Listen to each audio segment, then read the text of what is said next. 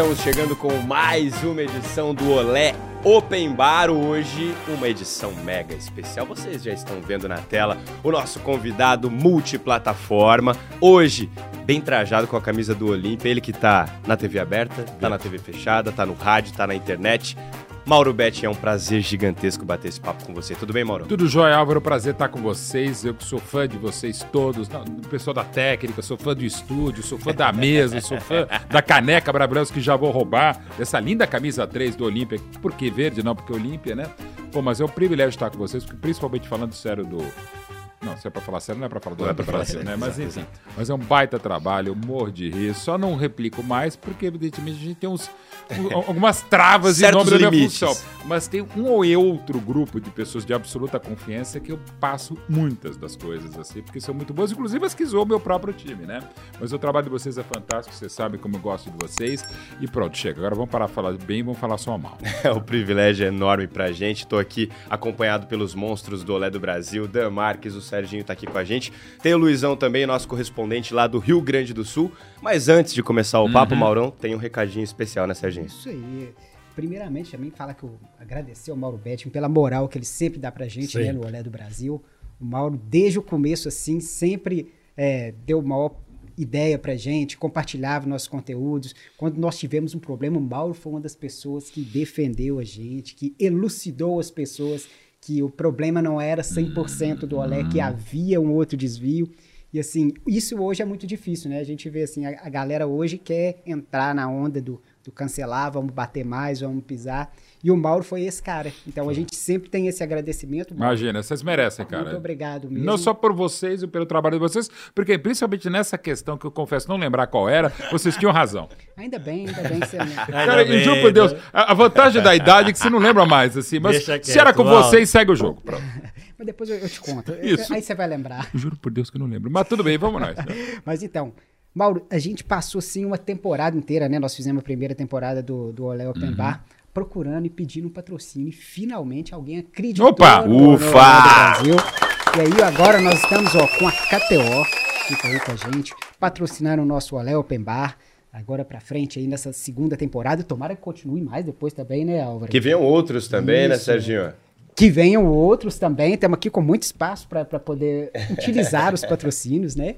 Então aí, quem gostar, quem gosta de dar os seus palpites, né, de brincar aí com apostas, é a KTO.com. É só você entrar na KTO.com lá, é, chamar no chat o, a, a turma que está lá e falar assim, ó, oh, meu cupom é o OLÉ Olé do Brasil ou pode ser só o Olé, que você vai ter lá 20% de cashback no seu primeiro depósito. Ou seja, se você depositou lá 100 reais, você vai ter mais 20 para você fazer suas apostas, para poder brincar. Lá tem muita coisa além de aposta. E tamo aí, kto.com com o Olé do Brasil. E agora vamos então pro Mauro. Com certeza. Recado dado, Maurão. Vamos começar do começo. Fala, você é um cara muito Pô, bom é com muito as palavras. Tempo. O começo vai demorar muito. Vai, vamos lá para trás, mas vamos lá para trás. 32 aninhos. Você como é que você é, identificou em você esse talento com as palavras? Ali nas redações, lá uhum. da infância, minhas férias e tal, você já mandava bem, tirava 10? Olha, já tirava, é engraçado, meus quatro anos como professor de jornalismo, me dando um pequeno spoiler. Em breve vou voltar também a essa atividade com um timaço de colegas também.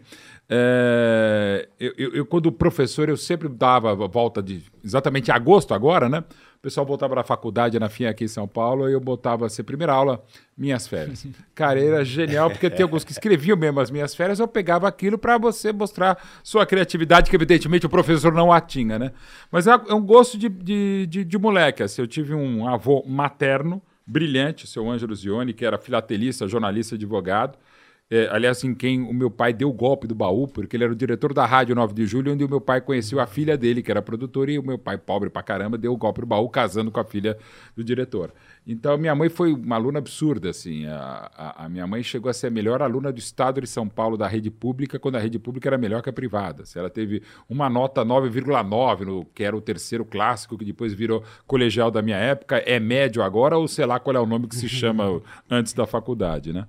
E, então, assim, eu tive uma formação muito legal de pai e mãe, né? E, e um gosto mesmo, mas, assim, eu estava até falando um pouquinho antes do ar, eu não consigo me ver, me ler e me ouvir. Imagina o saco que deva ser as pessoas que eu falo pra cacete, escrevo muito e apareço em um monte de lugar. Mas, assim, eu tenho um problema de estima muito baixa mesmo, apesar de jornalista, né? Porque não tem ninguém com maior estima. Não, tem. Chefe de cozinha, sommelier, arquiteto, decorador, né? Enfim. TikTok. É advogado, TikToker também faz parte, mas enfim.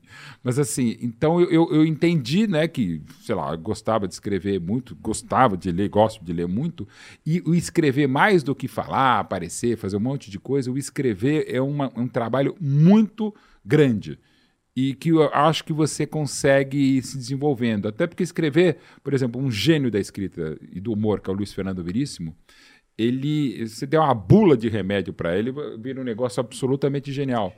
E é uma coisa maluca, que ele é um cara super introspectivo, tímido, para não dizer que é chato pra cacete pessoalmente. Você vê qualquer entrevista em rádio e televisão, aquelas ele já não vai porque ele sabe, é insuportável. Tipo outro gênio que é o Woody Allen. Não estou falando da vida da pessoa, estou falando do trabalho do Woody Allen. Então, o que é legal do texto é assim: se você tiver meio mal, se for feio que nem eu, ou deixar a barbicha crescer para ficar menos narigudo, como diz a minha mulher, o, o, texto você consegue se virar. Então é uma coisa que eu tento desenvolver, é a que eu mais trabalho. Então acho que deu para fazer. E eu, digamos, eu, eu, não, eu sei, eu falo bem e tal, mas eu falo muito rápido. É um problema. Eu, até, e por que, que eu falo rápido? Porque eu tenho provavelmente um transtorno de déficit de atenção com hiperatividade, derrubando as coisas, batendo no microfone e tal, fazendo 500 coisas ao mesmo tempo. E por que, que eu falo rápido também? Não é porque eu tenho raciocínio rápido, até tenho, mas é porque eu quero tentar passar mais informações possíveis e tentar me livrar o mais rápido possível da minha resposta, embora eu fique falando quatro horas e meia. Ou seja, é um contrassenso. Claro, sou jornalista esportivo e palmeirense. Você quer maior contrassenso que esse? É por isso. Eu estava, inclusive, assistindo algumas entrevistas do Mauro, né, para a gente fazer uhum. também a pauta, descobrir novas curiosidades e tal. Aí eu sempre, eu já peguei essa mania, tudo que eu vou escutar agora eu já coloco lá no 2x, 1.8. Na hora que eu coloquei o do Mauro, eu ficava olhando assim, velho, tem alguma coisa errada. Eu acho que eu coloquei mais, porque eu não conseguia. Escutar. Cara, uma vez a minha mulher veio e falou: amor, tinha que te mandar tipo um podcast para ele, para uma situação. Eu falei, Amor, fala mais devagar, cara, porque eu também, por conta de trabalho, eu tentei botar no 2x, é impossível. E outro dia eu ouvi um áudio que eu mandei de uma entrevista que eu fiz pro, acho que foi pro Zero Hora, cara. Eu morri de rir. Eu falei, velho, pelo amor de Deus, como é que as pessoas entendem isso aqui? Agora eu entendo meus alunos quando reclamam, o público também. E às vezes eu tento me segurar, mas é difícil, velho. Hoje ainda Botar tô tentando. 0,5. Meu, meu 0,5, modo Suplicy. Né? Sabe, o senador que é maravilhoso, é um gênio, né? É, o Suplicy, que aliás adora música, cara fantástico. O Suplicy tem um problema. Uma vez ele tentou cantar Faroeste Caboclo, cara, ficou, porra, passou o mandato inteiro cantando. Tava no jogo de Santo Cristo. Dan Marques. Cara, Mauro, até aproveitando o gancho que você falou da música, a gente foi pesquisar uhum. seu background, né? Pô, trabalhou com a questão de crítico musical, chegou uhum. a ser uhum. repórter político. Uhum. Como foi essa transição pro mundo do esporte mesmo, que é onde você hoje tem esse destaque? E é, é interessante, porque eu gosto de jornalismo porque eu gosto de futebol, porque gosto do Palmeiras. Eu sou jornalista há 35 anos, no esporte há 32, porque eu sou palmeirense há, há 55. E meu pai foi jornalista esportivo. Até nisso meu pai foi muito mais brilhante do que eu. Porque em menos de 5 anos como jornalismo tá, esportivo, ele inventou não a expressão gol de placa, mas a placa do gol para aquele gol do Pelé em 61 no Maracanã contra o Fluminense. E meu pai pegou e falou: ó, o único toque que meu pai deu o Jomir Betting, jornalista uhum. fantástico e tal. Ele falou: ó, não seja jornalista esportivo, cara. Você gosta de, de música, você gosta de política, de história e tal. Tenta fazer outra coisa, porque, pô, jornalista esportivo você trabalha todos os dias. E é. Você nem sempre ganha bem, de fato. É, vai fazer outros jogos que não são legais. Ok. Então, pô, você gosta de outras coisas, faça, né? E você é muito palmeirense que nem eu, eu tive que largar porque eu era muito palmeirense, o João Mirbete e tal, mas beleza. E aí, eu, dos primeiros três anos, eu ia fazer outra coisa. Mas em janeiro de 90, sete anos da morte do Garrincha, meu, um dos meus chefes, o Chico Lang, o Chicão, porque falou, Mauro, você gosta de futebol, você adora história, escreve aí sete anos da morte do Chico Lang, você tem um texto Chico legal. Lang, não. Chico Lang, né? Você falou a morte do Chico Não, do Chico Lang jamais. Chico Lang é imorrível. Chicão, beijo. Bom, obrigado. Ainda mais com a idade a gente começa a se atropelar, fica ainda pior. Morte do Garrincha, beleza. Aí, beleza, não, porque morreu, mas enfim. Garrincha, ok. Fiz o texto, o chefe gostou, a Adilson Laranjeira, editor, falou: olha, tem a Copa da Itália, você não quer ir pra Itália? Eu falei, quero. Escreveu o outro lado da Copa? Porra, vamos lá. Só que dois meses depois teve o plano Collor, era uma equipe de 15 e viraram 5. Eu era o mais jovem e o único que não era de esporte. Fui cortado, fiquei meio down tal. Aí viu a, a, a, cobertura da Copa do Mundo, eu na redação daqui da Folha da Tarde em São Paulo. Me chamaram para escrever meia página com notícias tipo assim, Madonna acha o lateral da Bélgica um gato, Papa dorme, aquelas coisas que sobram e tal. Não tinha muita coisa, era na época pré-internet, era de telex. Eu tive que encher linguiça contando a história da camisa 10 da seleção brasileira desde o preguinho na Copa de 30, quando ainda não havia numeração. O chefe falou, pô, você tem conteúdo, faz o seguinte, passa a assinar esse espaço, faz o que você quiser aí, porque nem sempre vai ter notícia. Aí eu comecei, era repórter político ao mesmo tempo ainda, acabou a Copa, Brasil mal, no 90, a seleção do Lazzaroni, eu ia voltar para o dia a dia, aí o Chico brigou lá com a redação, saiu do jornal e falou: olha, tem espaço para o colunista. A gente gostou de você aqui. Você não quer continuar como repórter de política e colunista? Quero. Aí fiquei. Caí do, do colo com 23 anos, era colunista de esporte. Pô, beleza. E aí escrevia né, de música para o jornal, tinha um programa com Kid Vinil na Brasil 2000 FM de, de blues e rock alternativo. Aí começou a dar certo, e um ano me convidaram para ir para a TV Gazeta, para Mesa Redonda, para a Rádio Gazeta de São Paulo, eu acabei largando tudo, até a, dar aula na FIAN, e fiquei no esporte. Já acabei indo, indo, um, fiz um monte de curso, e hoje não sou o jornalista esportivo que mais trabalha, mas é o que mais faz coisa. Então eu faço 22 livros, quatro documentários, é, curador do Museu da Seleção Brasileira, um dos curadores do Museu Pelé. Estou fazendo um, uma exposição num shopping agora na Bahia, também sobre baianos em Copas do Mundo. Estou fazendo outros projetos de outras três exposições. Eu sou faço o tour do Allianz Parque, faço comentário de videogame do PS desde 2010, é, porra, palestra, animação infantil, um monte de coisa. E, cara, e assim, acabei caindo no futebol e tô nele, vestindo literalmente a camisa. Ô Maurão, e você disse que é jornalista esportivo porque ama o futebol, porque ama o Palmeiras. Uhum. E hoje a gente vive um momento em que vários jornalistas, eles estão revelando seu clube do coração. Saindo do armário com a camisa. Saindo Muito do armário legal. com a camisa. Isso em algum momento foi uma questão para você? Te encheram o saco quando você uhum. se autotitulou palmeirense? Como é que foi para você? Foi até interessante, até por esse período, esse interregno que eu estava na Copa de 90, com duas semanas o Brasil foi eliminado pela Argentina na Copa, tinha mais duas semanas até o final. Aí eu fiz uma pensata que era o seguinte, naquele momento o, o Palmeiras estava chegando a 14 anos sem título. E eu falei, nesse momento o Palmeiras está mais tempo sem gritar é campeão do que o Corinthians ficou entre 54 e 77. Porque naquele período o Brasil foi tricampeão mundial. E na época que o Palmeiras entrou na fila de 76 e ficaria até 93, o, o Brasil também não ganhou a Copa do Mundo. Ganharia no ano seguinte, em 94. Então o Palmeiras teve uma fila de não gritar é campeão pelo Brasil ou pelo time, modo que a do corintiano. Aí eu coloquei isso, me coloquei até porque meu pai, isso era 1990, meu pai era era, era, era comentarista do Jornal Nacional da Globo, ele já na época era um dos três palmeirenses mais famosos que tinha assim no país. Então todo mundo se identificava. E quem me conhecia sabia quanto eu era palmeirense. Então eu falei, eu vou assumir, até porque eu vou daqui a duas semanas largar. E teve outra coisa, eu vou assumir porque é minha paixão mesmo, né?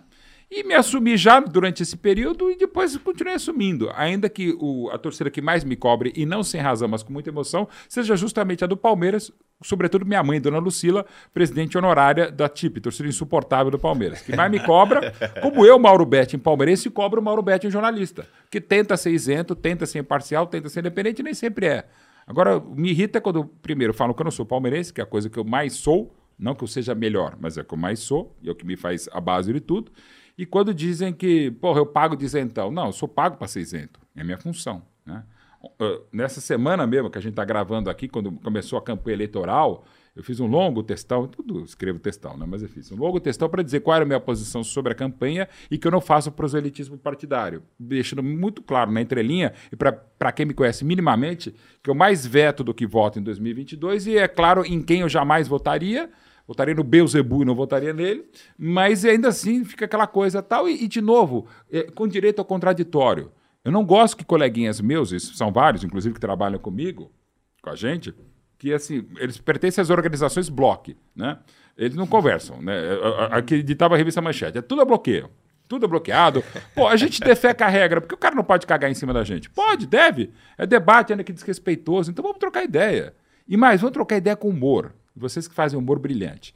É, eu, eu, sou um cara bem-humorado, não sou humorista, não tenho essa capacidade, mas sou um cara bem-humorado. E com humor, cara, as coisas saem muito mais fáceis. Você consegue desenvolver, driblar, destrinchar um monte de coisa. Então vamos ser bem-humorados, o que não significa dizer que sejamos humoristas, não tem essa pretensão. Eu sou alucinado por humor. Eu chego a estudar humor, não só a história de, de, de ler livros, mas até teses sobre como é que as pessoas. Porque a vida, porra, com humor é melhor, cara.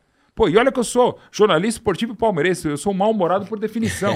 Mas, cara, porra, vamos tentar fazer as coisas mais leves. E mais, não precisa botar que agora é humor. Não, a pessoa sabe. E mais, lado cínico, lado sarcástico é sensacional. Você pode dizer muitas coisas desse jeito. E eu desenvolvo o meu lado cínico, sarcástico, nas respostas a quem eu poderia, ou outros iriam bloquear. Eu até fico muito feliz, acho que tem uma página no Facebook chamada, acho que é Vítimas do Mauro Betti, que são só respostas e patadas as que eu levo. Mas se o cara leva, devolvo. Uma que eu adoro, e normalmente é palmeirense que faz comigo, que é assim: pô, teu pai tá se revirando no túmulo porque eu escrevi um texto pro centenário do Corinthians, escrevi livro oficial do Flamengo em 81, livro do Galo campeão da América 2013, ou não defendo o Palmeiras como eles acham que eu tenho que defender com um tacape e dando uma machadada na cabeça de quem fala mal do Abel. E olha que eu brigo muito, né? Mas enfim. Eu falo, velho, o pessoal sempre fala, pô, teu pai, o Jomir, deve estar tá se revirando no túmulo. Eu falei, não, porque ele foi cremado. é legal que a pessoa ou me, me bloqueia ou, ou não responde a isso. E às vezes o que acontece eu faço muito na minha fanpage do Facebook. O cara entra, principalmente quando ele vai pro meu pai, ou fala que eu, que eu sou nepotista, eu falo, é, realmente, há 10 anos meu pai morreu, meu pai tá assombrando os caras para me contratar, mas tudo bem. E aí eu começo a, a, eu faço um comentário na página dele. E tem algum mecanismo, um instrumento no Facebook que a pessoa. É, qualquer comentário que eu faça em outro lugar, a pessoa tem acesso. Ó, Mauro Betti comentou nessa página. E é muito legal que daí eu jogo um flood pra cima do cara. Então vem um monte de gente comentar na página do cara. Aí o cara vem falar, pô, você traz o teu, seus baba-ovo. Cara, você vem e fala um monte de coisa que outros teriam bloqueado, eu deixo aberto. Pô, agora vai aguentar. Tem consequência. E, e mais, eu não sou mais, eu, mais do que ninguém, mas também não sou menos. Se o cara vem me atirar, eu vou para cima dele. Aí você fala, o pessoal, muitos colegas e amigos e familiares e até terapeutas falam, Mauro, às vezes você perde muito tempo. Não, eu aprendo a argumentar com quem não tem argumento. São pessoas bloqueadas pela natureza muitas vezes, né? Então agora, até nesse momento, por razões políticas ou humanitárias, numa discussão muito interessante com um cara que pensa completamente diferente de mim, tem uma formação religiosa sólida, muito inteligente, que aliás que eu faço, me aprendo assim, mas o cara foi muito desleal assim no tipo de, de, de, de provocação dele, da colocação. Mas pô, tô me divertindo porque a gente tá num tirando letra para tudo quanto é lado, mas cara, eu aprendo porque o cara é muito inteligente. Então é legal se pô, dialogar com pessoas que pensam completamente diferente de você e às vezes até que tem fagocitose mental, né? Que esse, esse é muito divertido, cara. O que eu chamo de apedeutas ou, ou sofômano. O sofômano, que é uma palavra horrorosa até para falar, isso eu gosto mais. Porque apedeuta é o cara que é ignorante, o que não é necessariamente um xingamento. Se você me perguntar, pô, Mauro, cita aí três traps legais. Eu sou ignorante para citar três traps legais. Acho que qualquer pessoa seria, mas isso é uma outra polêmica. Mas, enfim, cita aí grandes políticos da Bulgária. Não sei, cara. Enfim, cita a escalação do, do, time que eu vou fazer amanhã, o jogo até pela TNT. Também não sei ainda, vou estudar. Mas, pô, não é, não é, não é, não é defeito você ser ignorante sobre um monte de coisa. Agora, o sofômano eu adoro, porque é o cara que se acha o Einstein é um. Ele zurra na rede, né? Ele é um, uma anta. Então, esse tapira é muito legal, cara. Isso, isso eu adoro, eu, eu aprendo muito nesse tipo de discussão. E o, o, o Mauro, isso que você comentou de você ser um cara bem-humorado é uma das coisas até que eu, que eu queria comentar com você. Que, que você é um cara na informação, você é super bem estabelecido, uhum. tanto é que você é o segundo jornalista esportivo mais premiado só perco, aliás, o empate técnico com o Juca Kfouri. Como ele tem mais tempo, ele acaba sendo o primeiro. Mas é um levantamento do portal dos jornalistas que eu bem cabotinamente falo, ó, até porque se eu não vou falar, ninguém vai falar. Pô, parabéns, Mauro, você é o segundo mais primeiro da história pelo levantamento do portal dos jornalistas. Então tem que falar mesmo. Pois é, ué. É, e aí, é, eu, eu me lembro assim que desde antes, porque teve, um, teve uma ruptura uma vez do jornalismo, que entrou mais essa questão do jornalismo, da galera uhum. mais brincando e tal, que veio lá com na época do Thiago Leifert, que aí era, era aquilo, a galera tinha quem criticava, tinha quem adorava e não sei o quê. Mas desde que eu me lembro do Mauro Betti no esporte, você sempre foi um cara que levou as coisas na brincadeira, com bom humor e tudo uhum. assim. É, e você pensou, foi um caso pensado mesmo, que você falou assim, cara, esse caminho aqui é um, é um caminho bom para eu conseguir fazer as coisas, para eu conseguir muitas vezes até tirar determinados uhum. pesos de informações, ou não? Ou foi uma coisa assim natural? Acho que é natural, seja até pela característica. E aí é que nem você pega, por exemplo, muitos filhos de músicos, netos, bisnetos de músicos, né? Eles têm não só a paixão pela música, mas tem o DNA. Eu fiz também o direito mais torto possível. Eu vi colegas que estavam no escritório do avô, do bisavô e tal, e que tem algumas características, médicos, aí uma questão muito mais técnica, não saberia dizer. Mas são características, você pode pegar até jogador, né? Eu pego do, do meu time, Djalma, Djalminha e Djalma Dias, os dois extremamente técnicos, né? Duas bandeiras do Palmeiras e tal. É, tem coisas que são óbvias, né? são, são de DNA mesmo, são de, às vezes não é de DNA, de você observar e pega. Então, assim, sem a pretensão que meu pai era top mesmo. Mas algumas coisas a gente tem muito parecidas do estilo de trabalho, mas sobretudo estilo de vida. A gente era muito parecido. Inclusive nas coisas ruins. muito parecido. Então, assim, é natural que. Pô, você parece às vezes seu pai. Porra, primeiro não é fácil parecer meu pai, e segundo, é menos complicado para mim porque eu sou filho dele. Né? É uma questão de DNA, tem coisas que passam tal. Então, assim, o meu irmão Panda Bet, que é uma puta autoridade de aviação também, tem o canal dele, Panda Aviation, sobre é, aviação. É, tem muito do meu pai também. O pessoal fala, aliás, ele é a cara do meu pai, né? O meu, o meu irmão tinha que fazer exame de DNA na minha mãe, para saber se ele é mãe dele, porque o cara é meu pai. Eu levo. Às vezes eu encontro com ele e falo, pô, o velho aqui 10 anos depois, né? Mas enfim. Então, assim, são características muito próprias. Então, o, o, o, digamos, dentro do ar, como agora, e fora dele, eu e meu pai somos muito parecidos, né? Então é, foi uma coisa absolutamente natural, que eu diria que eu aprendi por osmose, por DNA, por exemplo, que seja. Então, eu sempre tirei. E pegando isso, Sérgio, é, a, a, o, o, que o Thiago Leifert fez e outros fizeram com suas características, eu acho muito legal. Porque é, o, ideal seria, numa área como a do esporte, o jornalismo esportivo, e sobretudo a minha área, que é o futebolístico, é você tentar transformar as coisas importantes e interessantes e vice-versa. E tentar ter um bom humor, repito, não sempre humor, nem sempre graça. Eu acho que eu teve alguns erros muito grandes que foram feitos lá, sem querer entrar na outra área, mas eu acho que nos envolve todos. Quando foi, por exemplo, num primeiro de abril, que era assim, tipo era zoando que o Corinthians não ganhava Libertadores, sendo que eu acho que ele ganhou no mesmo ano ou um pouco depois, enfim. E mesmo se não tivesse ganhado, sabe, tem alguns limites que eu acho que para aquele se, aqui tem mais a que vocês fazerem, do lado do Brasil, mas na Globo, na Band, no SPT, outro lugar, não acho legal. É, mas de novo, eu não acho legal. É, é uma opinião minha. Quem quiser que faça diferente e tal. Eu acho que você pode fazer as coisas, só que não pode fazer o que, para mim, se extrapolou muito entretenimento esportivo, só sem entretenimento. Porque tem hora que é ferro. Pegar um exemplo: 2004, quando morreu, estava pela Rádio Bandeirantes da época, quando morreu o Serginho, o zagueiro do São Caetano, no jogo contra o São Paulo na Sul-Americana. Porra, como é que você no programa seguinte você vai tratar isso num. Então, é terrível, não é para trazer o Luiz Bate para apresentar com música fúnebre, não. Mas é fazer com equilíbrio, com isenção, com independência, com o jornalismo, digamos assim. Eu acho que tem momentos, ao mesmo tempo não precisa falar, agora estou tirando sarro, não, agora estou sério. A, a gente precisa, não pode subestimar a inteligência das pessoas, como a gente faz muito. Que é também aquela dicotomia TV aberta e TV fechada. Na TV aberta pode ser escancarada, reganhada. TV fechada, professores de Deus. Também não. Dá uma coisa, você pode digamos, elaborar um conteúdo maior com mais humor. O famoso né? bom senso. Bom né, senso, e fazer, que, como tudo na vida, equilíbrio. Claro, a gente é apaixonado, passional, ao extremo, o futebol pede isso, quase que exige, mas um pouquinho de equilíbrio. E outra coisa também, não precisa bater na mesa para ferrar o áudio e quase que a mesa, para falar que eu estou falando sério. Aquela a ditadura da, da, da contundência. Calma, velho, você pode falar com bom humor uma certa classe, uma certa finesse, para até levar o tom, mas não precisa toda hora ser na porrada, ficar berrando, ah, esse aí é um imbecil, isso aqui não sei o que lá, eu bater o peito. Calma, gente, vamos dialogar, vamos conversar, vamos usar um pouco do, do intelecto, né? Mas eu acho que o bom humor resolve tudo, cara. Até situações de casa. A mulher já chega, o marido chega, Sabe, não é bem assim, tira um sarro. Claro, você vai apanhar mais se for o caso, mas, sabe, tudo fica melhor, né? Ô, Maurão, vou tentar colocar no nosso papo aqui o Luizão, que tá Ô, lá Luizão. de Porto Alegre. Alô, Luizão, você tá ouvindo a gente? Se tiver, meu amigo, Meus pode mandar sua pergunta é. pro Maurão. Tô me sentindo o Marcos do Show aqui, mas tô ouvindo, vocês estão me ouvindo, né? Sim. Pô, você tá se sentindo o Marcos do Show, é o melhor de todos, pô. Uma honra, né? Ô Maurão, eu queria voltar num negócio que você falou ali, que eu tenho muita curiosidade para saber como é que é, porque você é um cara com uma capacidade gigantesca de gerar conteúdo em diversos formatos, mas você fez um negócio que é bem peculiar, que foi ser comentarista de videogame, né? Uhum.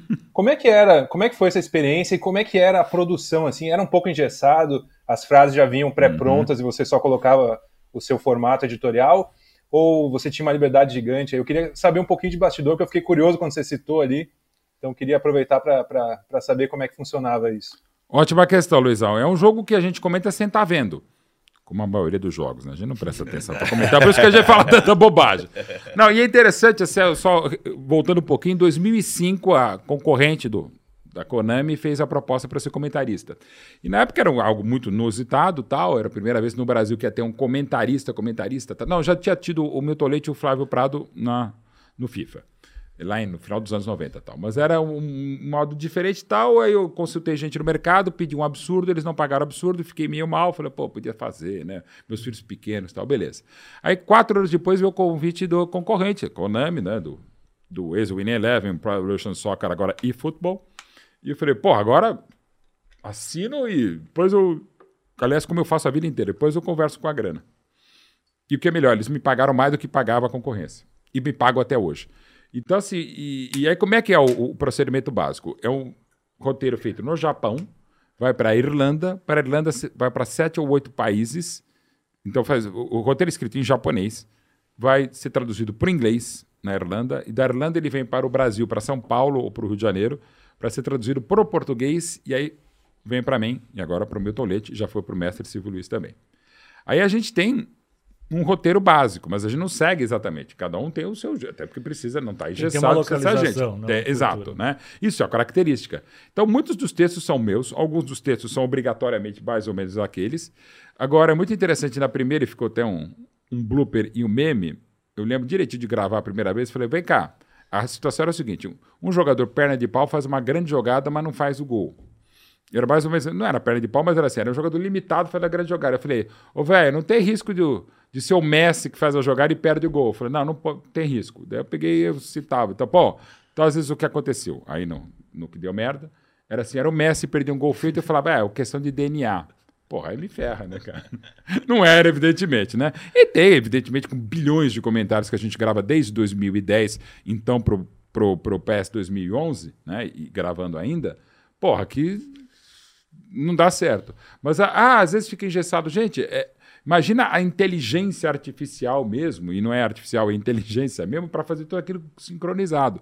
Então, um trabalho fantástico que é feito por mais de 200 pessoas no Japão, trabalho fantástico feito pelo Estúdio em São Paulo, pela, pela direção do Michel nos últimos anos aqui no, do Rio de Janeiro e São Paulo também, e que eu e o Milton Leite, a gente põe a nossa voz, põe o nosso jeito, para a gente ser cornetado também. O pessoal fala, pá, Maro, não te aguento mais, ou você me corneta muito. Eu falo, cara, você não me paga, quem me paga é a Konami. Eu sou comentarista. Qual é a função básica do comentarista? Videogame, em rádio e televisão. Encher o saco do narrador, do repórter e, sobretudo, do público. Então, eu estou fazendo meu papel. Mas realmente é algo muito fascinante. Mas teve até interessante. Outro dia, outro dia já faz um tempinho, meus filhos jogando o, o eFootball, né, o PES, Aí eu, eu, fiquei lá atrás ouvindo os meus comentários e vendo o jogo deles. Eu discordei de todos os meus comentários.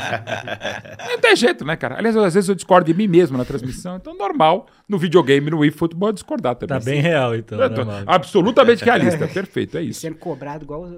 Ah, a mesma coisa, do, do, que a gente é normalmente, não, né? e os jogadores são cobrados agora com a galera com o negócio de cartola, né? E você é cobrado por ah, do videogame. Do videogame, não. E ao mesmo tempo, eu falei, ah, do, do cartola, o mesmo, né? Em casas de apostas, sites de apostas tal, quando a gente não ganha o bolão da firma. Eu não conheço jornalista que tenha ganhado bolão e tenha ganhado na loteria esportiva. Ou ganhei muito dinheiro mesmo com apostas. Cara, porque essa é a maravilha do futebol, a gente não sabe porra nenhuma.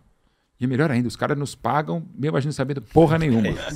e vem a gente, tem repercussão e tal, e tem xingamento que é normal também. E aquela coisa, pô, a gente tem que estar preparado para isso, cara, para ser beijado, acarinhado ou levar porrada. Faz parte da nossa vida. Infelizmente, tem feito muito parte, não falo só do jornalista, mas do atleta, o que aconteceu com o William no Corinthians, aconteceu com o filho do Fagner, aconteceu com o Bruno Henrique saiu no Palmeiras, acontece em pedrada de ônibus. A gente vive, vive dias de profunda intolerância, e não só no campo do jogo, vai muito além dele.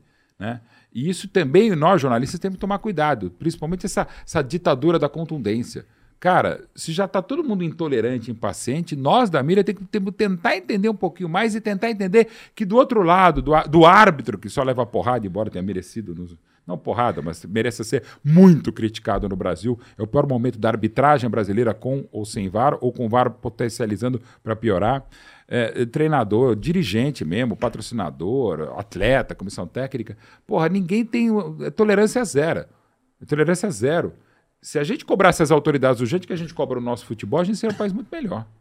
Ô Maurão, você já comentou vários tipos de campeonatos, inclusive de videogame, né? Você acabou de uhum. falar. Em todas as mídias possíveis. Eu, na hora de te apresentar, falei que você está em todas as plataformas. E é meio que é por aí mesmo. Falta alguma coisa ainda para você comentar? Se tem algum sonho profissional ainda não realizado? Ótima questão. Eu prefiro não sonhar, não sonho. Aliás, eu, eu, aliás, no dia a dia eu não sonho. Eu tenho um sono tão pesado que eu não lembro porra lembra que eu sonho mesmo. Não, eu não consigo lembrar de nenhum sonho. Nem desespero, assim, nem puta, Davidson na cara do gol, que foi um bom sonho. ou sei lá, o Palmeiras e River Plate, que é o pior dos sonhos daquele jogo. Que eu comentei com o Luiz Alano no SBT e o Alano, acho que isso nunca tinha falado. Foi o comentário mais fiel, ou como palmeirense, mais leal ao que eu penso. Foi quando o Luiz Alano no segundo tempo, estava 77 a 0 para o River Plate, pelo que estava o jogo, né? Vira o Luiz Alano, Mauro, você tá bem? E eu falei, não. Nunca foi um diálogo tão real numa transmissão, mas enfim. Então eu não, eu não costumo sonhar, eu costumo ir fazendo, né? Graças a Deus eu já fiz muito mais coisa do que eu imaginava, o que não significa dizer que eu estou jogando a toalha, o laptop, que seja. Até que eu estou, das coisas que eu estou planejando e produzindo, tem três novidades ainda que eu não posso dizer, tal, mas são coisas novas que eu não tinha feito desse, de, ou desse jeito, ou eventualmente nessa plataforma, ou com esse pessoal. Então, assim, eu continuo fazendo e espero continuar fazendo. Eu sei que vou ser aposentado, sei que já provavelmente alguém usa um termo que é uma excrescência, que nós da imprensa criamos, que é o ex-jornalista em atividade, o ex-jogador em atividade, o ex-treinador, o ex-árbitro, acho horrível. Ninguém pode jubilar, aposentar ninguém, mas enfim. É, muita gente já me, deve me achar com certeza um ex-jornalista em atividade, eu nunca me achou um jornalista em atividade, que também faz parte do jogo. Mas assim, ótima questão, Álvaro. Eu estou fazendo coisa. Então, assim, até onde der, ou quando puder, estudando, ou sendo convidado, ou metendo as caras, porque realmente eu não tinha a menor pretensão de fazer de cinema, pretensão mesmo, e já fiz quatro. Estou fazendo mais uns três projetos aí. Quatro que tem uma reunião amanhã. É, livros, eu queria fazer um, são 22, outros 10 que eu estou escrevendo, sabe? Fora coisas que são muito legais, assim, porra. É, prefácios, é uma coisa que me honra muito, isso eu gosto de falar sempre. São mais de não sei quantos, mas são mais de 100 prefácios, orelhas, pós-fácios, apresentações de livro. Vindo para cá, eu escrevi um no celular, um que muito me honra, que é do Rubens Minelli. Legal. Livro que é muito legal, está sendo feito pelo neto dele, o Bruno, que me deu a honra, junto com outros colegas, de fazerem um TCC muito legal, um mini doc sobre a minha carreira, minha vida e tal. Foi quando eu conheci o Bruno já uns 10 anos atrás, e, e ele está escrevendo um livro sobre o pai, o avô dele, que é um puta treinador da história do futebol brasileiro, Luizão, que está em Porto Alegre, sabe a história maravilhosa do grande time dos anos 70 no Brasil, que foi internacional. Uh, assim, e, pô, é uma puta honra fazer o, né? E assim, eu fico muito honrado porque eu escrevi tantos prefácios de corintianos, flamenguistas, são paulinos, dídros, treinadores dos outros clubes, mais até do que do Palmeiras. Eu tenho mais livros, textos em livros oficiais do Corinthians do que em livros oficiais do Palmeiras. Até porque a maioria dos livros oficiais do Palmeiras nos últimos anos são meus. Então, tudo bem. Eu, o texto eu já assino, né? Mas assim, eu tenho de outros autores, eu tenho mais livros do Corinthians do que do Palmeiras. Então, assim, é, eu, eu quero continuar fazendo um monte de coisa. Então, quando tiver uma nova plataforma, eu quero estar tá fazendo também. Bom, e com tantos projetos em andamento e futuros também, e o que mais me impressionou nessa resposta foi o Mauro dizer que dorme, né? ele disse que não, é. não, não eu pensa, ia perguntar dorme. quantas horas tem o dia do Mauro. Não, tem bastante, eu precisava de um Gabi Gordo para ter um clone para atender as demandas, mas o pessoal fala, nossa, Mauro, como é que você faz tanta coisa? Que hora você dorme? Eu falo, durante os jogos do Brasileirão. Pô, tem jogo que não é fácil, cara. Tem, não, mas tem melhorado. Acho que esse ano tem sido um campeonato legal, tal, esse ano 2022. Mas é, é também porque eu faço muita coisa, que eu faço com muita gente, faço com muitos colegas, com um time maravilhoso sempre, vou botando gente para jobs, ou tem uma, uma equipe, um núcleo base, sim, mas a gente vai fazendo coisa. E, e, também é porque eu tenho essa, essa, essa, essa incapacidade por conta desse transtorno de déficit de atenção e hiperatividade. Às vezes eu tenho mais hiperatividade do que atenção, mas assim, eu. Vocês viram um pouquinho antes da gente começar a gravar, eu estou fazendo, graças ao celular, um monte de coisa e, e, e eu, normalmente eu faço futebol, transmissão, e ao mesmo tempo estou escrevendo texto, roteiro, blog, é, resolvendo coisa, pagando as contas que eu esqueci, tinha que pagar duas ontem e tal. E até por isso que precisa pagar muita coisa, muito filho, todas essas coisas. E, e, uma coisa que eu adoro também, que me ajuda a focar, embora tão desfocado, que é a, a música. Durante as transmissões dos últimos anos e, e programas, vocês vão reparar que eu estou sempre com fone de ouvido, porque eu estou sempre ouvindo música. E não só ouvindo música, eu estou ouvindo música e fazendo é, playlist para o Spotify. É, é coisa de louco mesmo. Assim, eu estou ouvindo, estou prestando atenção, ouvindo, e ao mesmo tempo. E eu tenho um gosto musical bastante eclético. E, inclusive, coisas que eu não gosto, se tem uma delas aqui. Você não gosta? Não, não gosto, mas eu ouvi e realmente eu não gosto. É questão de gosto. Não estou certo ou errado. Se servir uma pizza aqui, Calabresa. Portuguesa. Não, portuguesa não, isso não é pizza. é, o que eu falo sempre. Você quebra essa, essa maravilhosa caneca do Olé e joga dentro com mandiopan, tasquilas, veja multiuso, aquela merda da pizza portuguesa. Mas quem tá certo e quem tá errado? Eu tô errado talvez falando isso, mas é uma porcaria portuguesa. Como é o maldito coentro também. Mas aí, cara, é questão de gosto. E assim, o musical meu, eu vou. Eu, eu não consigo ficar parada. Porra, mas você não desliga assim? Aí, graças a Silvana, amor da minha vida, ela consegue, só de olhar para mim, eu já, já vou desligando, ela faz um cafuné na minha testa que eu apago, ela desliga o meu disjuntor. Mas eu durmo assim normal, uns seis, sete horas por dia, quatro, às vezes cinco, mas eu, eu sou realmente meio ligado, assim, meio pilhado, não como o Thiago Asmar, mas pilhadão, assim. E eu fui ficando preocupado só e quando o Mauro falou, não, porque eu vou para as plataformas e agora eu tô testando coisas novas. E aí, na hora que ele estava aqui sentado, eu fui vendo uma coisa que ele tá falando e eu liguei muito. E eu sei agora que a gente pode lançar em primeira mão aqui o que, qual é esse projeto que ele está falando, porque eu liguei os pontos, Salvo. Eu vi que o Mauro né, falou que tem um projeto novo, que amanhã ele tem reunião e tudo. Ele já falou que é para novas plataformas. Eu vi ele criando uma conta dele no OnlyFans. Aí... Ah, é isso. Então é Olha, é isso. realmente essa seria um OnlyFans, porque seria um só. E eu não sei quem seria, porque realmente quem poderia. Não, às vezes, né, pode chegar até, né, gente, todo mundo, né? Aliás, esse negócio até me perguntaram uma vez numa entrevista, né? Pô, né? Você escreve bem e tal, e já. E a coisa é legal, esse ano, se Deus quiser, eu vou ser celebrante de dois casamentos, né? É, Tô falando, puta carinho tal. Às vezes nasce a filha de alguém, pede um texto tal. Tem um, um, trabalho muito legal que chama Ídolos do Bem, junto com o Fernando Praz, uma galera muito legal, que é, a gente. Aquelas plataformas de mensagens gravadas, uhum. a gente faz também, eu faço algumas tal e, e, parte da verba é destinada para o hospital de Curitiba, o Pequeno Príncipe, que é um hospital centenário, trabalho maravilhoso de pediatria. Estamos fechando com outros institutos também, de ambientais, para ajudar as pessoas também, e com os líderes, ajudando e ajudando também os líderes tal. E, e, e, esse trabalho de, de, mensagem, de carinho, de amor é muito legal. E às vezes falar, pô, Mauro, você, deve, você faz as declarações de amor para tua patroa tal, pô, você deve ser, você deve ser bom de escrever bilhetinho quando você era na minha época Provecta, né? Não tinha nem internet. Eu falei, cara, talvez eu fosse melhor, porque assim, no tete a tete eu sou horroroso. Mas para escrever sou legal. E às vezes o pessoal, pô, você não manda? Eu falei, não mando, não sei fazer sexting, essas coisas não sei fazer. Mas eu acho que eu conseguiria, nesse mundo aí de Tinder, Bubble, sei lá o quê e aliás, nem existia o Badu ainda. o, Badu, o Badu me causou um constrangimento.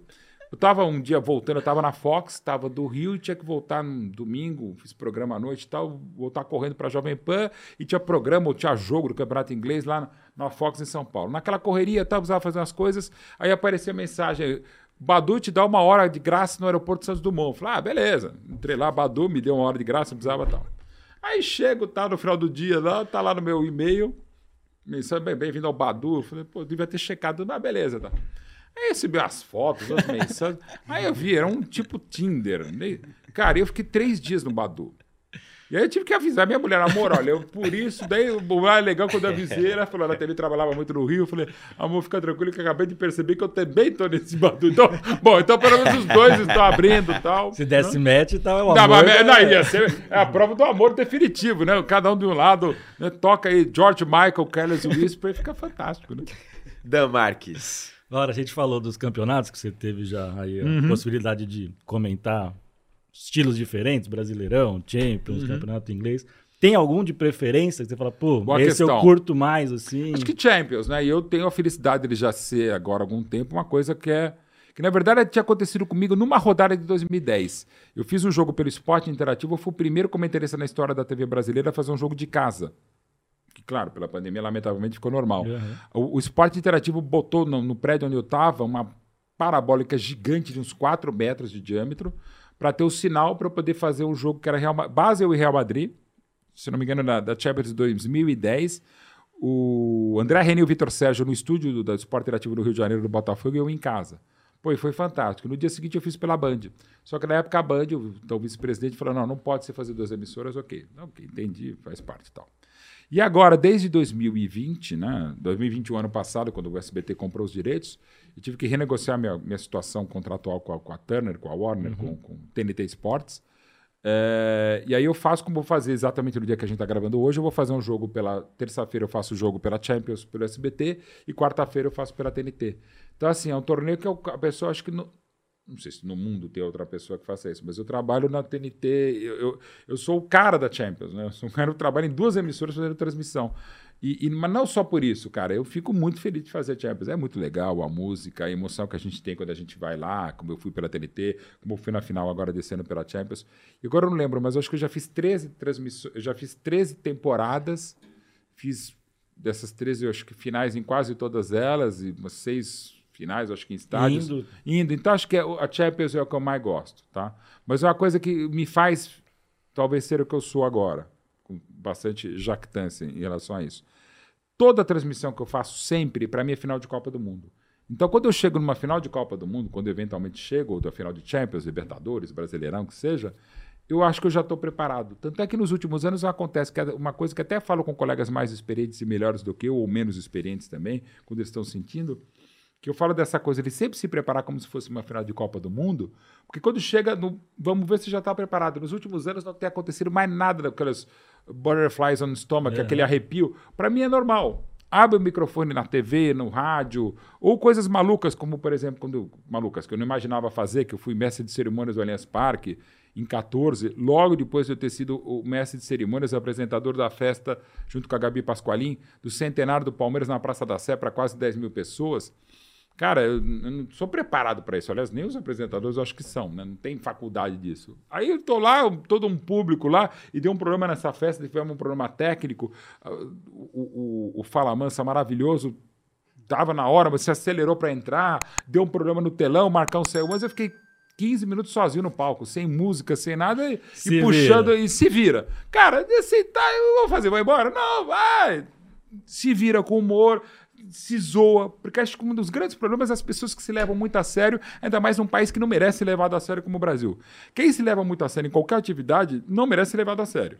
Então, assim, se zoa, cara. Tira sarro. E aí eu falei, por exemplo, do, do Veríssimo, falei do Woody Allen, falei do outro cara que eu adoro, que é o Seinfeld, e outras coisas maravilhosas, tipo Family Guy. é, Engraçado, não vou, não, senão eu vou ser cancelado. Outro dia eu falei que eu não sou tão fã do Chaves, quase me mataram. Mas assim, eu adoro Três Patetas, eu adoro humor. Saturday Night Live, porra, uma série que eu recomendo, não é só porque é da firma lá da HBO Max, mas Barry, com um cara que é um gênio, que é o Bill Hader. Vejam, mas enfim, é, eu adoro humor, né? Então assim, eu, eu, eu gosto muito até, porque tem motivos, é só me olhar para o espelho de manhã, do humor autodestrutivo. né? Essa coisa do, do humor, principalmente do Seinfeld, do Woody Allen judeu, assim, esse humor judeu autodestrutivo, acho do cacete. E é melhor mesmo. Por exemplo, a questão minha capilar, né? Dos meus cabelos comprados, terceirizados. Abriu a Porra. É, velho, isso aí, eu- eu- piadas de careca de peruca, acho que poucas pessoas, não que eu crie, mas sabem tantas quanto eu. Porque eu já me zoo, então não tem problema, cara. Ô, O problema é pra quem me vê, né? A gente falou bastante de humor e tal, mas eu tenho que tocar no assunto sério. Toca, você falou no- nessa sua resposta e tal. Você já cansou da brincadeira da peruca, mano? Já- Não é brincadeira, é fato. Não, é- não é brincadeira. Se fosse brincadeira, tudo bem. E às vezes, eu, não, e às vezes é interessante que o pessoal fala, Mauro, por que você fala de peruca? "Não, Porque eu uso. Sério? E eu acho engraçado. Eu Falei, pô, parabéns pra quem faz. É que tá, só rememorando. Come- comecei a perder cabelo em. Logo depois que entrei nas faculdades, em Direito na USP, em Jornalismo na Casper, na FIA, acabei me formando na FIA porque era mais perto de casa. E aquela coisa, cortaram o cabelo com 17. Não, eu tinha acabado de fazer 18 anos. Ah, cresce mais forte. Cresceu o caralho, né? Começou a cair e tal, cair. Aí entrei, quatro anos, eu fiz o meu primeiro transplante, porque meu pai também fazia transplante. Isso era foda. Eu falei, nossa, teu pai é cabeludo e você não. Meu pai também era careca. Até nisso o João Mirbete era melhor que eu. Mas enfim. E aí, por que eu fiz? Porque à época, a minha mãe e a minha então namorada, que viria a ser a mãe dos meus filhos, queriam que eu fizesse. Então eu falei, as mulheres da minha vida querem, beleza, então. Aí depois, 10 anos depois, o transplantado estava caindo, eu fiz o que eu faço, que é o entrelaçamento, tecnicamente que eu falo, que é a prótese, e essas tucanadas, né? Essas, essas passadas de pano para falar que é uma careca, que é uma peruca tal. Aí eu peguei, beleza, vamos nós, né? Vamos pro jogo tal. Se- de novo, se a mãe dos meus filhos quer que eu faça e a minha mãe quer, as mulheres da minha vida, beleza. Bom. Aí separei da mãe dos meus filhos, né? a gente se separou em 2012, comecei a namorar o amor da minha vida, que é a Silvana, minha segunda mulher e tal. E aí logo eu falei, amor, seguinte, isso aqui é né, uma prótese capilar, um entrelaçamento capilar e tal. Você quer ver? Ela falou, não. "É, Você quer que eu tire? Não. Se a mulher da minha vida fala que não quer, jogue-se assim. E eu não tenho problema. Até outro dia, numa postagem do Alex Cobar, que é um cara maravilhoso, eu adoro como pessoa, como profissional, ele falando sobre assumir a calvície e tal. Beleza. E cada um faz o que quiser sobre o que quiser na vida. Mas eu falei, gente. Aí, aí alguém me comentou, pô, faça como o Alex Cobar assume. Eu falei, voltando back in time, como, como acabei de fazer essa regressão. Em 1999, eu, apresenta, eu, eu apresentava e comentava na TV Bandeirantes em rede nacional. Numa sexta-feira estava careca, na segunda-feira estava cabeludo. Cara, é mais difícil assumir a, a descarequice do que a carequice. Então eu falei, pô, vai cor... não estou falando que seja mais, não é um prêmio para ser o Thanos capilar, não é isso. Nem o Thanos capilar. É para dizer, eu falei, velho, é assumir de uma sexta-feira para uma segunda-feira em rede nacional de televisão. Então, assim, segue o jogo. E que, pô, se, se, se a Silvana, minha mulher, hoje, falasse, Mauro, eu quero que você fique sem cabelo, cara, de boa. Eu, eu, eu, eu estaria como agora aqui no Olé do Brasil falando, provavelmente, se, se as minhas emissoras permitissem, falar, olha, Mauro, segunda-feira eu vou fazer o processo inverso, não, sexta eu tô com o cabelo, segunda-feira eu vou estar descabelado. Descabelado mesmo, e é feio pra caramba, cara. Eu acho que eu apanhava com barra de ferro dos meus pais. Porque lembra o Conehead, que era uma série dos anos 80, baseada no personagem do Saturday Night Live? Era, um, era, um, era, uma, era uma família de, de, cone. de cone, né? Cabelo de cone. Cabelo não, cabeça de cone e tal. A minha cabeça é meio isso, cara. Ela é meio pontuda, tem um, um, um canyon e aqui, e é aquela careca brilhante, cara. Fica, tu tem um horror, velho. Eu, eu, fico, eu fico parecendo com 638 anos, diferente dos meus 615 atuais. E, e, cara, fica um horror, cara. E agora tá na moda, né? Você poderia estar aproveitando a moda. Não, tá raspando, tá raspando ao mesmo tempo e também tá fazendo cada vez, porque evidentemente desenvolveu. Sempre foi das melhores do mundo a questão do transplante capilar. E já três clínicas e grandes médicos vieram falar comigo e eu falei, vamos conversar, né? Até porque queriam pô, botar um cabelo real ou fazer a reforma gara capilar no Mauro Betti e tal. Cara, pra você ter uma ideia, como eu já fiz, e olha que era o puta, era o papa do cabelo quem me fez, doutor Monicuri, maravilhoso, mas era a tecnologia da época e dava 70%, não teve mentira, um papa. Tanto é que quando o Michael Jackson queimou o cabelo no comercial da Pepsi em 83, se ele tivesse fazer transplante, ele viria ao Brasil fazer com o doutor Monicuri. É o papa, era o pitanguinho do cabelo e fez maravilhosamente com meu pai, só que o meu era os 30%, que não por problema da, da, tecnologia ou do médico. Da pessoa não dava certo, até isso caía. Enfim, mas só isso também. Antes que venha com alguma coisa, era mais aqui no Olhar do Brasil. Mas beleza, tal, caiu. Tal. Então, assim, é, já vieram e não dá, porque eu já não tenho mais área transplantável. Eu caí tanto cabelo que não tem. Pra você ter uma ideia, se não tivesse essa cobertura aqui, que eu sempre falo, o cabelo é meu, eu tenho nota fiscal para provar claro. que é meu, é, eu seria. Pega exatamente o Alex Escobar, era, o meu cabelo seria como o Alex Escobar. Tem a lateral e aqui é terceirizado. É isso. Serginho. E, não tem problema. E aí, já que você virou um especialista no assunto, o que você tem Mesmo. achado da cabeleira do Everton Ribeiro? Cara, eu até comentei isso no SBT, no Flamengo e Corinthians, né? Que a fase do Flamengo é tão boa que até o cabelo do, do Everton Ribeiro cresceu, cara. Cara, é impressionante, mas tem casos e casos. Não, isso, aliás, eu queridíssimo cracaço e meu afilhado de casamento, Paulo Bonfada, Ringling Borders Kepler Consultants. Eu, eu também fui consultante capilar, não vou falar das pessoas, porque eu acho uma questão deselegante falar que foram o Simon, o Elia Júnior, o Veloso. Vários vieram me falar, Mauro, como é que é isso aí? Tal, uns fizeram, outros não fizeram tal. Cara, e é muito divertido. E até é complexo também, aí respeitando pessoas também, inclusive mulheres mesmo, né? Porque também tem essa questão, é homens e mulheres, né? E assim, então eu, eu, eu tô, tô, meio que antenado com as metodologias, porque o pessoal vem procurar, vem falar tal. Pô, e é maravilhoso, cara, o que fez o Everton Ribeiro, que está fazendo. Até gente que, que eu consultei também veio falar comigo, o próprio Edmundo, o Vitor Sérgio Rodrigues, o Jorge Igor também, companheiro de TNT Esportes. E, cara, e de novo, é, de, é um conceito meu de vida, de cidadão, não de jornalista, claro. Cara, faz o que você quiser. Se quiser embotocar tua cara, botar o que for, é, tá, é sua. Claro, aguenta a pressão se tiver alguma coisa, aguenta a zoação, né? E assim, eu, e eu, de novo, eu sou tão meio tão desencapado para essas coisas, meio desencanado também. Cara, se, se, se, se, então a minha mãe e a mãe dos meus filhos, que ainda não era mãe dos meus filhos na época, falasse: olha, não faz nada, não faço nada. Ia gostar? Não. Porque eu tenho esse problema sério de autoestima, embora jornalista, já falei e tal. Eu olho pro espelho, cara, é foda. A, a ponto de eu trabalho com dificuldades com delay de áudio. E o meu terapeuta me deu a ideia. A gente conversando, ele falou: Por acaso você tem problema com delay? Eu tenho muito. O cara, pode ser isso. Porque você não gosta de se ver, de se ler, de se ouvir. O que é o delay? É você se falando logo depois que você falando no ar. Então eu fico com medo, receio de ficar ouvindo que se eu falei alguma merda, aí eu vou me atropelando, vou mais do que eu já faço. Então, cara, é uma coisa maluca, é de conceito. Então, assim, eu já não gosto de me ver no, no espelho, né? com cabelo. Mas olha, mas às vezes quando eu tô lá fazendo o procedimento e tal, eu olho e falei, cara, não é legal com cabelo, mas sem cabelo é muito pior. Então vai do jeito que tá. Minha mulher gosta, ou, ou aceita, então foi assim. Mas tem aí uma vantagem, Mauro, que você nunca vai ser julgado, nem as pessoas vão poder falar que você só tá aí porque você é só mais um rostinho bonito. Exatamente. Sérgio, é perfeito. nunca vão. E, mas mesmo assim, você vê que eu tomo meus cuidados. Foi o que aconteceu na final da Libertadores, na transmissão do SBT, no ali é uma das pós-jogo. coisas mais maravilhosas que eu vi na vida. Cara, até o bastidor, né? Tá lá aquela puta ventania gigante, né? Antes, durante e depois do jogo. A gente lá no, no, no púlpito, fora, do, né? fora da cabine do SBT, ali no estádio, no cantinho ali e tal. Aí aquele puta vento. Eu, aliás, preciso achar. Eu tirei uma foto é, do, dos monitores do SBT que estavam com fita crepe, e mesmo com fita crepe eles estavam balançando, com, com vento para levantar, derrubar tal. Aí o vento, aí alguém falou na minha orelha, Mauro, cuidado com o cabelo. E eu tava mesmo, desde do pré-jogo, tô cuidando do cabelo, né? Mas, mas assim, não, não com que ele saísse voando, porque eu tinha dois dias antes colado o cabelo. Então ele tava, a princípio, a prova de vento. Mas eu falei, de repente dá descolado, então beleza. Aí quando ele falou, Mauro, tô cuidando com o cabelo, rindo e tal, eu falei, cara, eu olhei pra fita crepe e falei, ah, não tem jeito. né? E tava o, o, o Theo José virado meio de costas. Pra mim, tava com o Washington e o, e o Mauro César participou só do, do, do pós-jogo. Eu tava virando lá pra lá e eu de costas aqui. Eu peguei, pedi pra ir numa equipe uruguaia, né? A equipe técnica, mostrei a fita, a fita. O cara pegou, jogou a fita pra mim, eu peguei e abri e comecei a passar como se fosse uma múmia, né? Pra colar cabelo. Só que a anta, desajeitada, eu comecei a colar muito.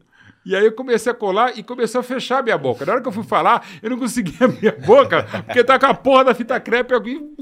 Bom, aí foda-se, foi daquele jeito. Mas pelo menos dizem que dobrou a audiência quando eu tava aparecendo de fita crepe pra colar o cabelo, pra ele não sair voando na, no- na live do SBT depois do jogo. Nada foi mais do que uma estratégia do SBT Tudo. para Pra aumentar a audiência, botar a fita crepe na, na peruca do A comentarista. Fute Live bombando. Vou colocar na conversa de novo, Luizão. Não, Vamos lá? O Mauro tá com um tempo um pouco corrido, Ah, aí a gente já então vai bom. partir. Ô, Luizão, agora. seu desgraçado. Com a- fácil, Show. O Luiz vai vir com aquela quentinha daqui Show a do Lesão. pouco. É. Só que aí o Mauro, ele é uma pessoa especial pro Olé. Então a gente pegou e definiu mudar as regras só pro episódio. Agradeço muito a princípio. Precisa ver qual é Calma, a regra. Pra Mauro, onde as calma, regras foram, né, Dan? é. Precisa ver exato. Não, é porque eu quero o Mauro lá no topo. Vamos. Ah, E aí- favorecimento. Então. E aí é- STJD vai entrar Infelizmente, infelizmente. O Mauro favorece a gente desde 2012, então Tá a gente bom. vai Ou favorecer. seja, eu tô fudido. Mas enfim. E aí, Mauro, eu queria te perguntar, você vai ter oportunidade de me falar dois números, de, Números. de, zero, de 1 a 10. Dois números. Primeiro número. Podendo ser um. Pode ser de 1 a 10. Tá, um. Um que é de goleiro, que eu tentei ser goleiro. Beleza. E o segundo número? 10 do Ademir da Guia. Ô, Mauro, eu tentei fazer. Esses números vão se multiplicar aí pela, pelas suas respostas. O primeiro número vai se multiplicar pelas respostas corretas e o segundo número vai multiplicar pelas respostas incorretas. Incorreto. Ou seja, já me ferrei Começou mesmo. bem Já demais, comecei hein? bem mais, mas tudo bem. Ah, Mauro, Mas faz eu parte do placar. levantar. Obrigado, Sérgio, mas você sabe que eu não ia entender também. É, mas Sou aí de eu- humanas. Eu, tentei mudar as regras. É o show do lesão, Mauro. É o nosso, Vamos nós. É o nosso quiz interativo aqui, muito Perfeitamente. bonito e tal. E aí a gente vai te fazer algumas Tô perguntas e depois multiplicar. Então eu tenho que rezar pra você acertar. E mesmo se você Chance zero. A gente tem um ranking lá depois que a gente vai montar aí com as suas respostas, você vai ver. Agradeço. Tomara depois que você veja o Depois eu vou entrar. É, talvez eu veja. Se eu vou você entrar, tiver um vou entrar tempo- com recurso no STJD, É. mas tudo bem. Mas vamos lá então, aí a gente vai soltar as perguntas para você. Por favor. São perguntas que têm a ver com, com a sua história, tem outras que não tem nada a ver. Pra... é Principalmente as que não tem nada a ver são as melhores. Especialmente. Isso. Começando, primeira pergunta aí pro Mauro Álvaro. Vamos lá, Maurão, então. Qual era o nome original do personagem Rayman antes de se transformar no herói? Então vamos lá. Alternativa A: Rafael Moura. Príncipe Adam. Hum. Calma. Príncipe Adam. B: Príncipe Philip. Letra C: Príncipe William. Ou D: Rafael Moura. Eu já vou na Rafael Moura, porque essa foi a primeira que eu vi sem olhar, e já imaginando pelo brilhantismo de vocês. Rafael é genial. Ele é, ele é um gênio. Moura. Rafael Moura. Vamos então para a resposta. Errou, Mauro. Príncipe Adam. Ele, É, no Mauro. Príncipe Felipe não seria, né? Mas enfim. Mas é, eu vou ter bem respondido de qualquer jeito mesmo. Exato. Entendi. É Ou isso. seja, o Mauro já começa aí com menos 10. Mauro. Exatamente. Mas tudo bem. Essa, essa era de propósito mesmo. Né? Essa eu merecia. Segunda pergunta pro Mauro. Vamos lá. Segunda pergunta, Maurão. Quem Hum. venceu o Big Brother Brasil, hein? 3. Cultura, hein? Vamos lá.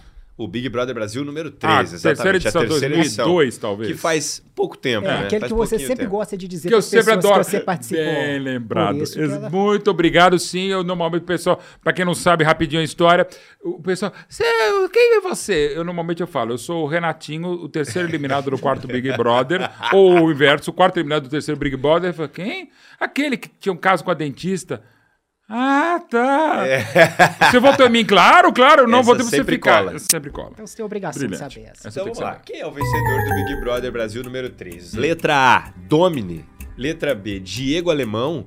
Letra C, Rodrigo Cowboy. Ou letra D, Mauro Betti? Cara, eu acho que esses são dos primeiros, né? Esses três aí, até lembro. Até eu saberia dizer, inclusive. Domini. Domini? Será que é? Também não olá. Letra A! Maurão acertando Um a primeira um erro. resposta. Tá bom. Vamos para a próxima, né? então. Domini, Maurão, Ah, Mauro, mostrando que tem conhecimento. Sim. Você pode pular uma pergunta Não vou pular nunca.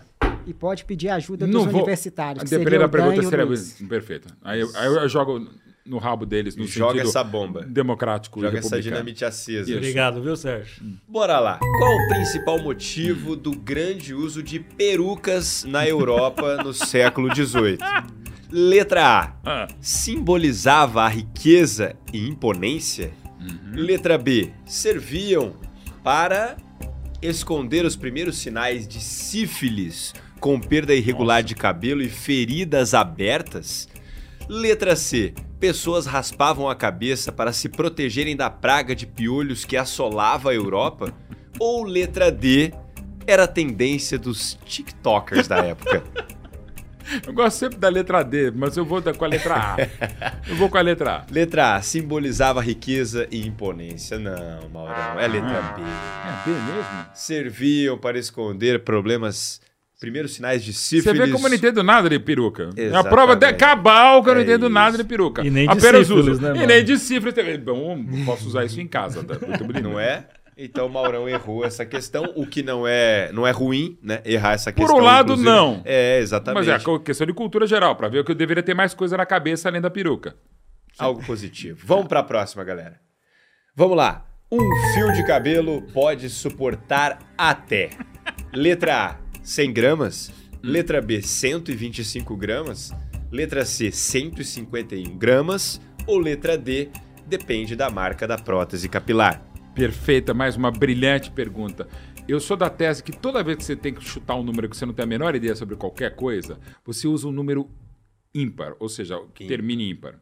Então a gente tem a opção C é 151. E até porque 51 lembra a Copa Rio, eu vou de 151, porque dá muito credibilidade. Cultura absolutamente inútil e inexata. Quando você quiser dar um número sobre qualquer bobagem, termine em não 150. Faz 151, que é o caso, dá muito mais credibilidade. Então eu vou de 151. 151, letra C. Vai ser 125. Resposta Cem errada. É a letra A, 100 gramas, Maurão. Cem Três gramas. erradas já. Já, já tá menos 30, mas. Situação no ranking não anda fácil. A chance de eu ser rebaixado mais uma vez na minha vida é gigante. É muito grande, é muito grande. Próxima questão. Próxima questão, Mauro. Vamos lá. Segundo a Bíblia, quem viveu 969 anos? Letra A, Abel. Letra B, Noé. Letra C, Matusalém. Ou letra D, Paulo Baia. Esse é um clássico que é maravilhoso. O Zé Roberto já entrou com o recurso, que o Zé Roberto já está superando o Paulo Baia, né? Mas eu vou ficar com o ex-volante do Vitória, canhoto, jogou também no futebol italiano, Matuzaleira. Bom jogador, acho que do sub-20 de 99 do futebol brasileiro. Matuzaleira. Então, letra C, E até porque o Abel- as previsões. Sempre eu vou votar no Abel, mas nesse caso eu vou de Matuzaleira. Vai de Matusalém. E foi bem o Maurão. Letra C, mais um acerto pro bem. Maurão. Chupa mundo. Então o Mauro não precisou pular nenhuma. O Mauro, então, foram dois acertos e três erros aí. É, o meu, o meu erro do Rafael Moura, porque é maravilhosa a pergunta brilhante, eu tinha que, na, na- na alternativa brilhante de Rafael Moura, embora em 2010 na Sul-Americana no Pacaembu ele foi terrível, mas tudo bem, acontece nas melhores famílias e no Palmeiras também. Muito obrigado, Mauro. E aí, agora a gente vai para nossas perguntas quentinhas, Ah, Mauro, para encerrar. É um, é um bate-bola final. Papuf. Papo. A gente vai começar agora. Álvaro, O Olé on fire, Maurão. Vamos lá. O Palmeiras do Abel tem que passar pelo furacão do Felipão e talvez pelo melhor Flamengo dos últimos anos. Uhum. Dá pro Abel? Daria sempre. sempre dou. E sempre dá. Sempre. E dará pra sempre. Dá. Com certeza. Com certeza não, mas que dá, dá. Que dá, dá. Mas é difícil, o Flamengo joga demais. Que seja com carinho, né? Que seja com carinho, vai ser sempre com o Abel. Com jeitinho. Embora a imprensa brasileira ainda vai dizer que foi o Abel que matou o Caim, né? Eles vão ainda deturpar a história, mas tudo bem. Dá. Mauro, você acha que um Dá? dos Dá? um segredos do Abel é que ele é um gigante do vestiário? Cara, menos que o Fabão em São Paulo, mas é. Dizem, né? É isso aí que eu ia perguntar. Você chegou a. Talk of the town. Não, não, mas ficou a, a fama de que Fabão foi o maior vergalhão da história do mundial. Garoto propaganda da Gerdau. Alô, Luizão, manda a sua, Luizão. Maurão, alguns calvos têm entradas na frente e outros atrás. A sua maior entrada é atrás? A minha maior entrada, Luizão, foi de fato começou à frente, mas depois começou a fazer a coroinha de padre, que é por cima. Então as minhas maiores entradas foram à frente e por cima. Atrás nunca entrou nada. Serginho. Ô, Mauro, e pra gente finalizar, aí, se o Mauro Bet achasse uma lâmpada mágica, o gênio, o gênio fala assim, Mauro, você pode fazer um pedido. E aí ele colocasse pra você as opções. Hum. O que o Mauro ia escolher? Uma cabeleira farta ou mais 5 centímetros? Não, isso graças a Deus funciona e não há reclamações. Também não, assim, não era um saco muito grande, mas é um saco do mesmo tamanho. Meu Deus, eu vou, vou ser cancelado. Mas, mas enfim, não, mas para dizer, eu já pensei sobre isso. Qual seria o meu pedido? É um pedido estúpido, mas assim, é, seria eu ter 90 quilos. Porque eu quero ser modesto. Então é o seguinte, eu quero ter 90 quilos a vida inteira, tá? Seria menos gordo e tal. Mas eu poderia comer tudo que pudesse. Então, de fato, é, comer comida, né? Enfim, doces, salgados, só por aí, tá? Então, assim, eu, se eu pudesse, tiver, tivesse esse, esse gênero da lâmpada, seria isso. Eu só quero ter 90 quilos. E, na verdade, talvez um pouco, vai, são três pedidos, um e meio, vai. Eu só quero que você me diga o que vai acontecer em Guayaquil e se vai ser em Guayaquil no final do ano. É, para que eu, de repente, possa saber qual para onde torcer, digamos assim, se é que ficou claro. Ou se não ficou também, foda-se. Ou até levar mais fita crepe também. né? Bem lembrado, vai, que vente e é bom que vente, o vento esteja a favor. Né? Maurão, obrigado pela sua participação aqui. Bem demais no on Fire, no show do Lesão. É um prazer pra gente ter você aqui, dando ainda mais peso pro nosso Olé Open Bar. Muito Peso, com certeza. Tô tentando emagrecer, você vê com isso. Ó, Álvaro, Dan, Luizão, Serginho, toda a galera aqui da técnica, as 38 pessoas que estão aqui no estúdio. Não, é meia mais ou menos, mas tudo bem. mas, gente, olha, parabéns mesmo pelo trabalho que vocês fazem. Pô, trabalho é trabalho, sim que é trabalhoso pra caramba fazer o que vocês fazem, até porque é duro que às vezes tem que zoar com a gente próprio. Assim como eu tenho que, no- na minha profissão, falar bem, falar mal de, de que eu não torcia, de que eu torço tal, e sempre dizendo que clubista não é quem assume a torcida. Clubista é quem não assume a torcida e distorce contra quem não gosta. Tá? E são vários os casos, vocês sabem quem são, mas se quiser me chamar de clubista também. Mas é muito legal o que vocês fazem, porque o mundo fica muito melhor com humor e vocês conseguem algo que é espetacular. Vocês conseguem zoar com todo mundo e de uma maneira não só muito inteligente, mas muito elegante. Que você pode mandar para a pessoa, ninguém vai ser na porrada, é sempre com muito, muito, muito bom humor, que é o que nos faz andar para frente e às vezes até para trás para segurar o resultado. Valeu Parabéns, demais, gente. Maurão. Agradecer agradeço. também a KTO que está apoiando o nosso projeto. E, por falar em apoio ao projeto, você que acompanhou esse papo, ativa o sininho, já dá aquele like, se inscreve no canal e compartilha com a galera. Muito obrigado. A gente se encontra na próxima edição do Peraí, Open peraí, peraí, Calma, calma, calma, calma, calma. cena aí que tá. Opa. Aí que tá. O Mauro, como eu falei, é o cara que sempre me deu os apoio, um, apoio sensacional. Mas aí eu queria perguntar pra ele, Mauro. é, Todo mundo na vida, eu deixei isso pro final pra gente encerrar daquele jeito, sabe? Em alta. No da Dani Boaventura, a gente pediu uma Grande mensagem. Dani. O Mauro mandou uma mensagem. Eu pensei assim, gente, eu pedi, eu queria mandar uma mensagem sacaneando o Mauro, mas eu peguei e falei, não, não vou mandar mensagem, não quero fazer o Mauro chorar. Aí eu peguei e lembrei de uma coisa que eu queria perguntar pro Mauro. A gente sempre tem na vida aquele momento que a gente faz uma coisa, que a gente se arrepende, que a gente fica sem graça. Quando eu nasci. exato. É. Então, o segundo momento que você mais se arrepende, e você fala assim, gente, onde estava na cabeça de fazer isso? O que, que eu fiz? Eu queria saber se é um momento de um vídeo que eu vou, vou passar para você aqui. Olha, eu, eu já- o primeiro, assim, para ser mais sujo, já tem um, um, um vídeo entre tantos que eu me arrependo. tem um que eu sei. Não, Vamos mas ver, esse, será que é esse eu acho que você nem se lembra, mas que você vamos fala assim. Toca aí. Toca, Raul. A gente pode fazer um navio. Love Boat. Uma cena estilo aquela do Titanic, onde Kate Winslet e Leonardo DiCaprio. Não, vamos tentar aí, ó. Vamos ver, peraí, vai, você vai na frente. Ah, que delícia. Essa música do guarda-costas, mal. Mas tá bom, você tá guardando minhas costas. Senhoras e É verdade. um beijo pro Anthony Houston, Cristão. Que horror, né, meu? Como é? Ah, é porque é tudo. mas- Celine Dion. Celine A Celine Dion. Dion eu consigo odiar mais do que pizza portuguesa. Mas... É. Como é que é mesmo o tema do. My Heart Will Go On. É Pronto. verdade, Ponto para Betti. Mauro Betti. Esqueceu a música, mas lembrou o nome. Guarda-costas também tá tudo ali. É, tá, isso aí. Que momento constrangedor, hein, Mauro? Esqueci. o pior de tudo é cantar a música errada. Não.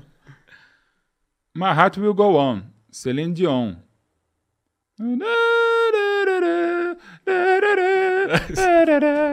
Aí, ó, o Dan hoje assumiu no lugar do nosso finado custódio Hot.